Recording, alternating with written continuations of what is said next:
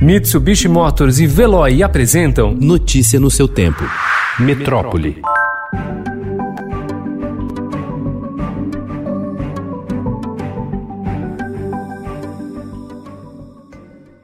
Os dados sobre a escolarização da população brasileira vêm melhorando, mas ainda mostram uma forte desigualdade, especialmente a partir da adolescência, quando parte expressiva dos jovens ainda interrompe os estudos. O país tem mais de 10 milhões de pessoas com idade entre 14 e 29 anos que não frequentam a escola nem concluíram o ensino médio, sendo 7,2 milhões pretos ou pardos. As informações são da Pesquisa Nacional por Amostra de Domicílios Contínua Educação 2019, divulgada pelo IBGE.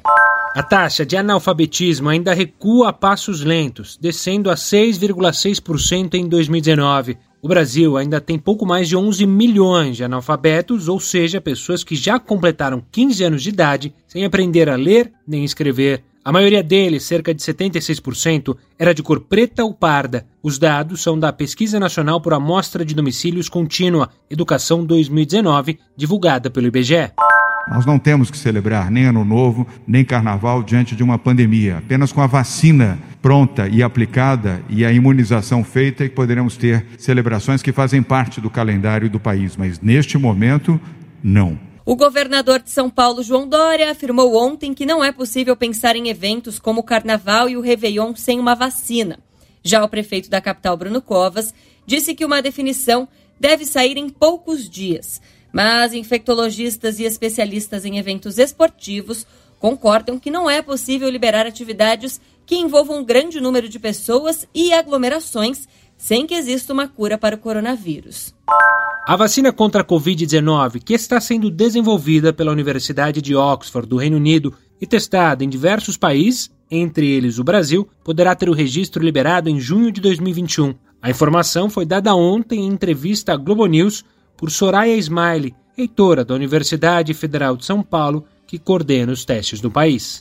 Os casos mais graves de Covid-19 apresentam uma assinatura única, segundo estudo de cientistas franceses publicado na revista Science. Trata-se da combinação de uma inflamação exacerbada com uma deficiência proteica específica na resposta imunológica. Para os pesquisadores, essa marca registrada abre um caminho promissor para tratamentos eficazes.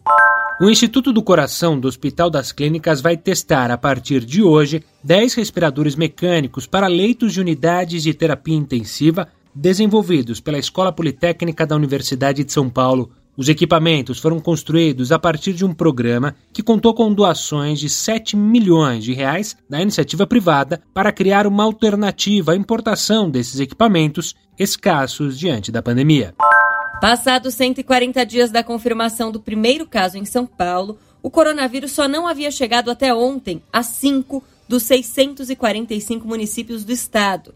As últimas trincheiras contra o avanço do vírus estão em rincões distantes, cidades com menos de 5 mil habitantes, sem leitos de UTI e, em caso de doença grave, as prefeituras teriam de mandar os pacientes para outras cidades. Juntos, esses cinco municípios somam 18.600 moradores. As cidades paulistas livres de Covid-19 são São José do Barreiro, Lagoinha, Florínia, Ribeirão Corrente e Cruzália.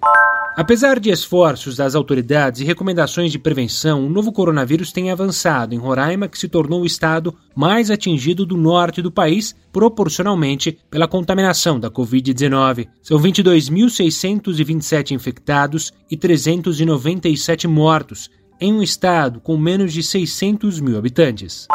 Após a Prefeitura de Tubarão, no sul de Santa Catarina, decretar lockdown para conter o avanço do novo coronavírus, prefeitos de 17 cidades da região assinaram uma resolução se comprometendo a replicar a medida em todas elas. A providência deve valer por nove dias, quando todas as atividades não essenciais serão suspensas. Notícia no seu tempo. Oferecimento Mitsubishi Motors. Apoio Veloy. Fique em casa. Passe sem filas com o Veloy depois.